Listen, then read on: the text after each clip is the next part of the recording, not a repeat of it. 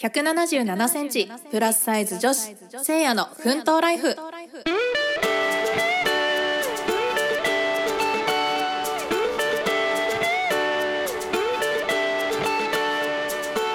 皆さんこんにちはせいやです、えーこちらの番組では身長177センチプラスサイズ女子のせいやが、えー日頃の悩みだったりとか、えー喜び発見を共有していく20分間の番組となっております。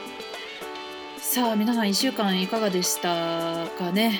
まあすごい寒い日々が続いてますけど、えー最近の出来事で言うとですね、えっとずっとちょっともう聴いて聴いて聴きまくってる曲をねちょっとシェアしたいなって思うんですけどえっとそれがえっと K-POP なんですけどえっと「ガット・ザ・ビート」英語で「ガット・ザ・ビート」っていう風に書くっていうグループがあるんですね。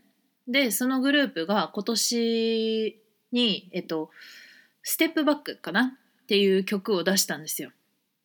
でもうそのミュージックビデオ見てめちゃめちゃ感動してもう何回ももう繰り返し見てるんですよ。もう本当にね何回見たかなっていうぐらい見てる。もう一日にね多分ね10回は聴いてんじゃないかな。あの他の曲とかもよく聞くけどでもこのね「ステップバック」っていう曲はね本当にたくさん聴いてる。うん。垂れ流しにすることもあるしなんかもうちゃんとあの 画面と向き合って見てるなんてこともたくさんあります。はい。でこれなんでね共有したかっていうとあのすごいグループなんですよ。めちゃめちゃすごいグループでで何がすごいかっていうと、えっと、メンバーがめちゃくちゃ豪華なんですよ。超豪華で、えっと、メンバーがねそのボアさんだったりとかその昔昔って言ったら失礼だけど何その韓流ブームを起こした一番最初の人なのかな？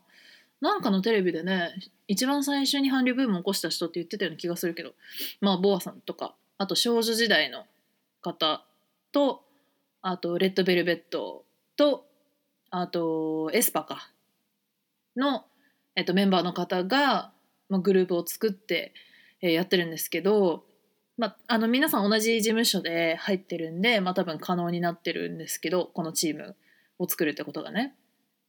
でもう歓喜ですよ。歓喜。もうねあのー中学生ぐらいの頃にえっとね少女時代とカラがめちゃめちゃ流行ったんですよ。私の世代だと。めちゃくちゃ流行ってて。でかつ私その時多分東方神起を友達に勧められてめっちゃハマったんですよ。ですっごい k p o p を聴いててでなんかテレビとかでもなんか夜中とかにあの韓国の音楽番組を再放送してるんですけどそれを録画してもうずっと見てるくらいめちゃめちゃハマってたんですよ。でその時ももうもうすごかったんだよねあの時の勢いってね。あのーなんだろう東方神起も流行ってたけどやっぱ少女時代の勢い二大巨頭だったかなからも強かったけど私のイメージだと東方神起と少女時代のなんか二大巨頭ですごく盛り上がってた記憶があるんだけどまあなんかそれから本当に勢いがあった少女時代だったんですけど私がえっとね高校生になってとか大学生になってたぐらいの時になんかあんまり少女時代っていう言葉を聞かなくなっててで私の中でもちょっと k p o p ブームが落ち着いてたんですよ。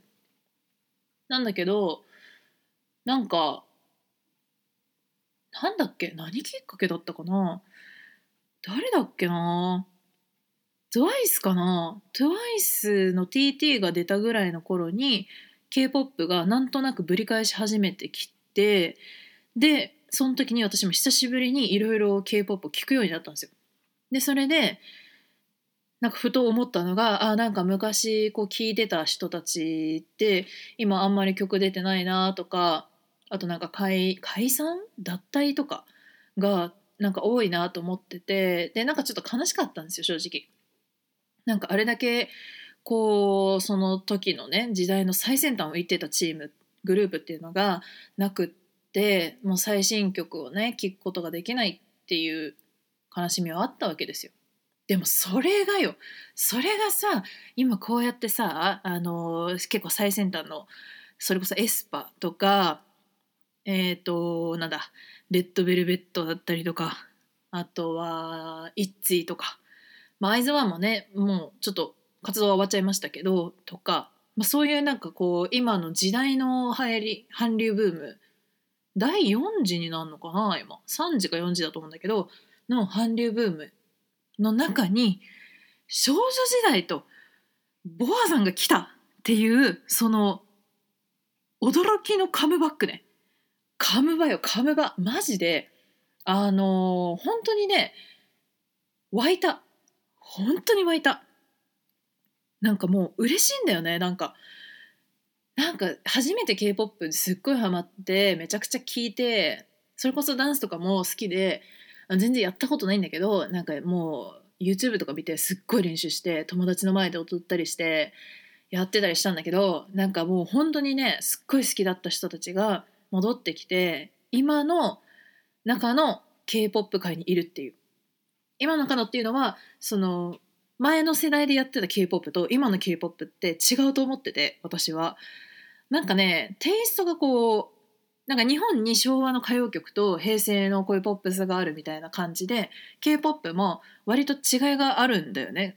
うん、個人詳しくないんだけど個人的にはそう思っててやっぱ雰囲気が全然違うからなんかやっぱりこの変わった時代の中でもこう前にブームを作った人たちが来てこう K-POP をね形成してるっていうのがものすごくね嬉しかったっすね。これは湧いた湧いた。もういろんな人にシェアしてる。もう超いいから聞いてって言って。もう少女時代の時代生きてたでしょっつって めちゃめちゃおすすめしてる。うん。でもね知ってる人は知ってるねやっぱ。うん。好きな人はねやっぱ分かってるわ。もうね少女時代がいるっていうのはでかい。本当にでかかったね。うん。すごいいい。まあちょっと気になる方はね是非調べてほしいんですけどえっと英語で「ガット・ザ・ビート」っていうグループの「ステップバック」っていう曲です。あの本当にかっこいいんだわ。超かっこいい。イケてる。イケイケだね。もうたまらん。これはたまらんですよ。まあなんかその時代とか世代を超えてこう一貫してずっとこうアーティスト活動してるあのー、メンバーの方にね本当にね拍手を送りたい。本当にすごいと思う。なんかめちゃくちゃもういろいろ変わってるじゃない世の中やっぱり。流行りとかは特にねめちゃめちゃ移り変わってると思うんだけど。でもね本当にそういう変化が目まぐるしい中でもこうやってずっとこう k p o p を支えてるんだなっていうその最先端に居続けるってなんか本当にすごいなって思いましたね。うん、まあ単純に曲がねかっこいいから聴くんですけど。まあいいんですよすごく。聴き心地が。です。もうね最近はもうこれ。本当にずっと聞いてる。まあほんといけてるんでぜひよかったら聞いてください。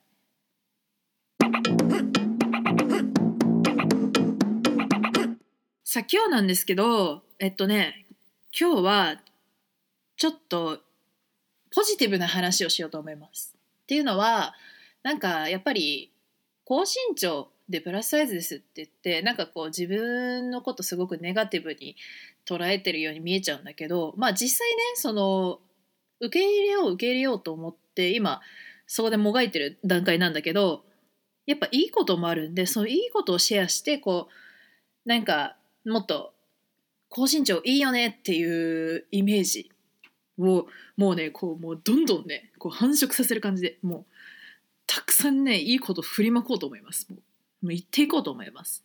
一応その手元にさ4つくらいかあの自分なりにねいいと思ったことを置いてるんだけど、まあ、それ以外にもちょっとちょこちょこなんかあれば追加していこうかなと思います。今決めた。今決めたわ。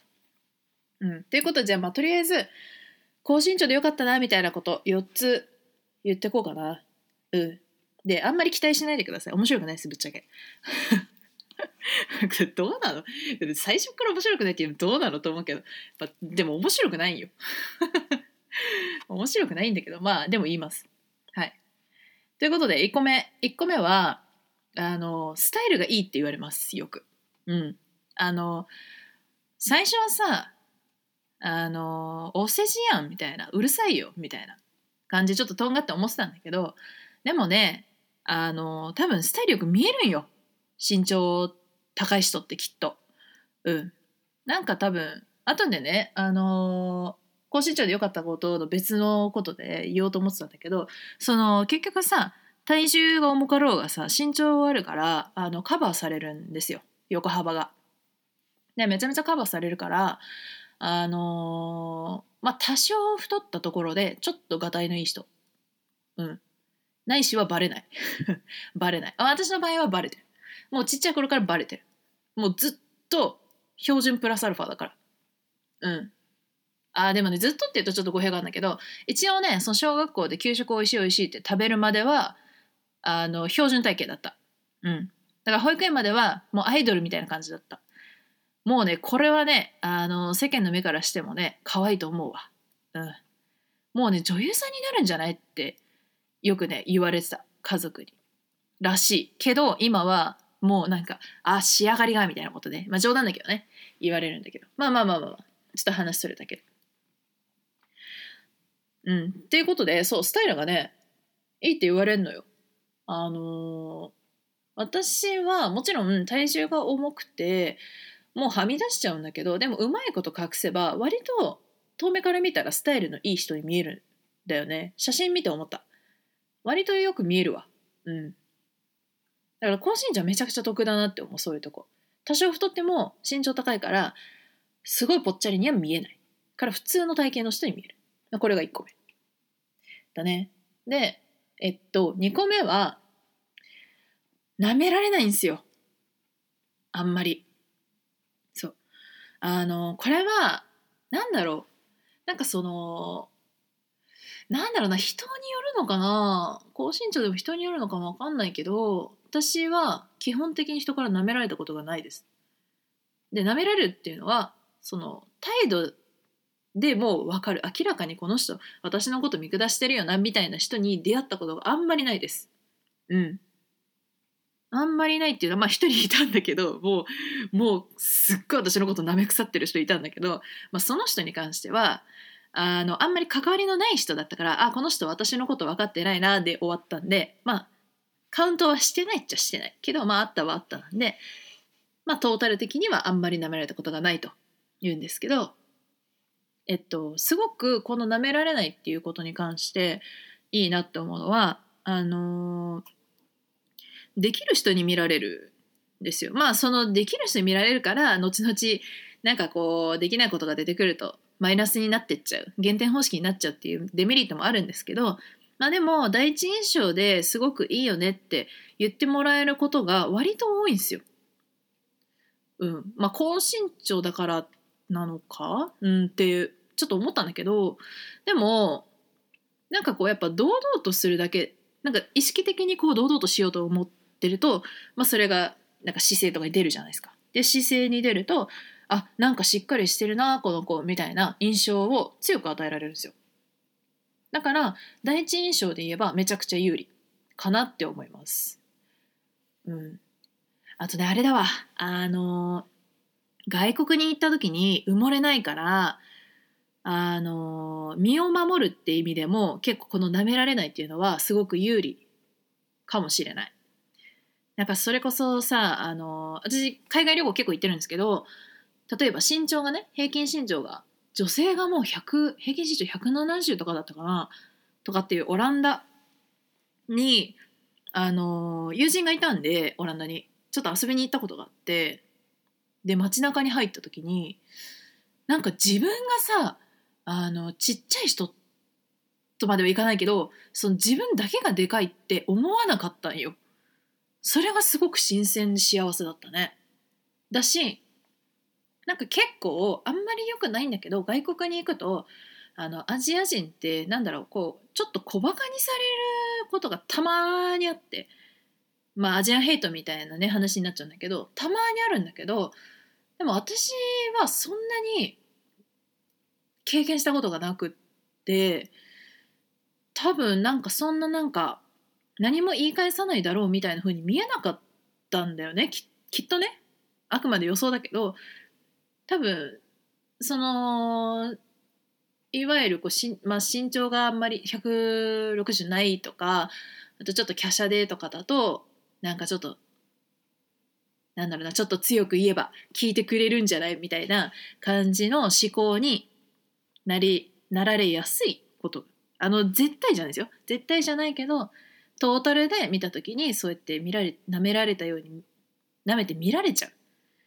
ことが、まあ、割と多いと思うんですよ私はね経験的に。なんですけどただ私は身長がバカでかいのであのあんまりこうなんか「へえ」みたいななんか軽ノリの「へえ」が来ない感じかなちゃんと対等に見てもらいやすいっていうのはすごくあります。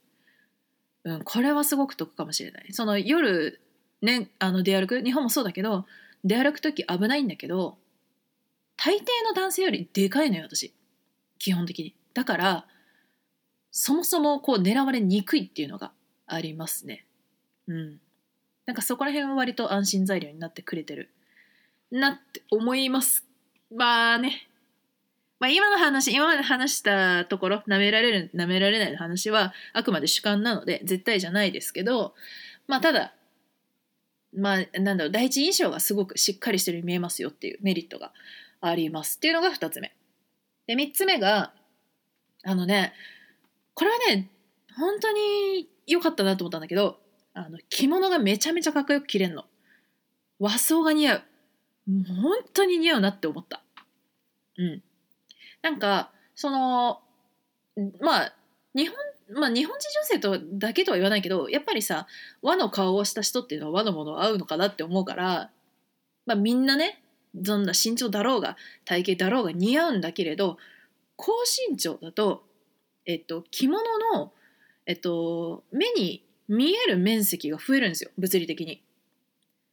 まあ私の場合は横にもね横にもサイズがあるんでねまあ大きいキャンバスになるんですけどあのそれでやっぱりえっ、ー、とね初めてちゃんと着たの成人式か成人式で振り袖着ますってなって選びに行ったんだけどなんかどれにしますか？って言った時に選択肢が多かったの柄の。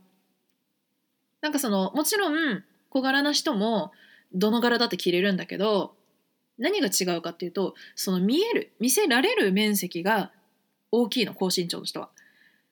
だから大柄のものなんかその一つのデザインが大きく載ってるプリントのものをちゃんと全ての絵柄を見せることができるの。だけど小柄な方だとちょっと切れちゃったりとかその帯の部分であここもうちょっとあればとか、まあ、幅の問題とかもねあってあなんかこれ全部見せたいのに見せれないみたいなことが起きやすいそうです。うん、お店の人に言われた。だからえっと私はねそのやっぱ大きいからその親が、えっと、着物の免許着付けの免許を持ってたんでそのお母さんにも言われたんですけどやっぱりあなたはでかいんだから大柄なもの着た方がすごく綺麗に見えるよって言われたんですよ。あこれはもう特権だなと思ってだからめちゃめちゃ大柄なものを選びました。あの単品これ単品っていうのを選んじゃうと私ちょっと顔の なんか出来顔の作り的になんか なんかどっかのどっかのグループの長みたいな感じに見えちゃう。姉姉さんになっちゃうのでちょっとこれはなんか二十歳にしてはちょっと年齢差がすごいねっていうことであのまあ大きい一つの柄みたいにやめたんですけど、うん、まあなんか結局本当にやっぱあの選択肢が多かったから小ぶりな柄をバーってなってるものよりも私しか着れないっていう高身長しか着れない大柄のものをね着たよっていう話です。うん、すごいいいと思う。卒業式の袴とかもシンプルだったんだけどものすごくあの上はストライプ紫と白のストライプで下は黒の袴だったんだけど結構ねそっちはドシンプルだったけどすっごい綺麗に見えた。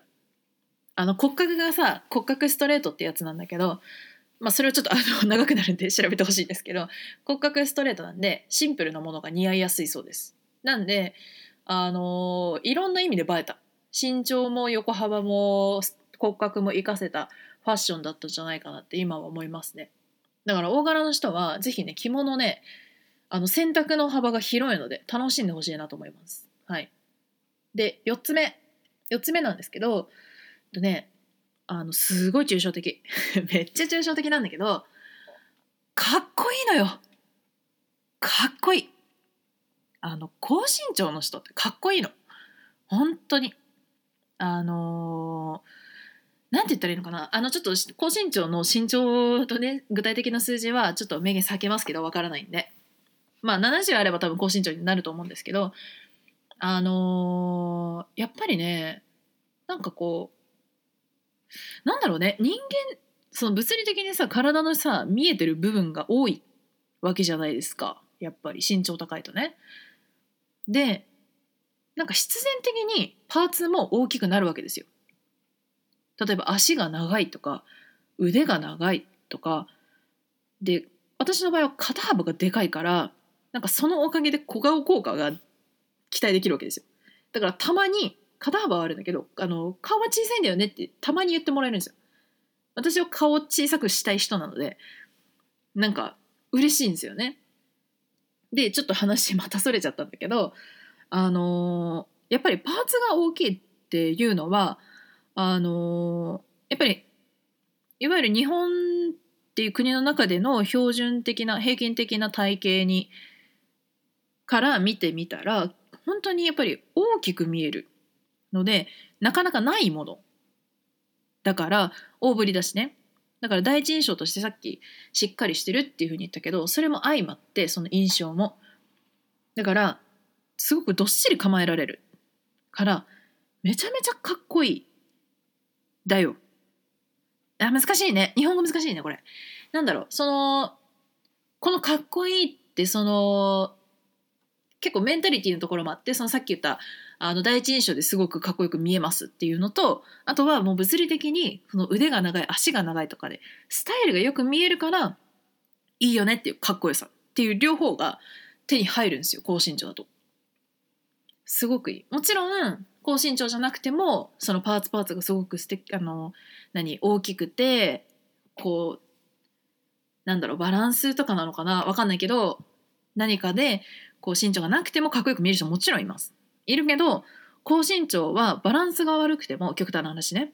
バランスが悪くてももうめちゃめちゃかっこよく見える。パーツがでかいから。必然的にあの、標準的な体型の方よりかは大きく見えるからパーツが。めちゃくちゃかっこよく見えます。まあだからズボンの丈足んないとかないよね。経験したことないもんだって。あ足んないじゃないかえっと長すぎるってことか丈がズボンの裾が長すぎますよみたいなことは経験したことがないです私は。うん。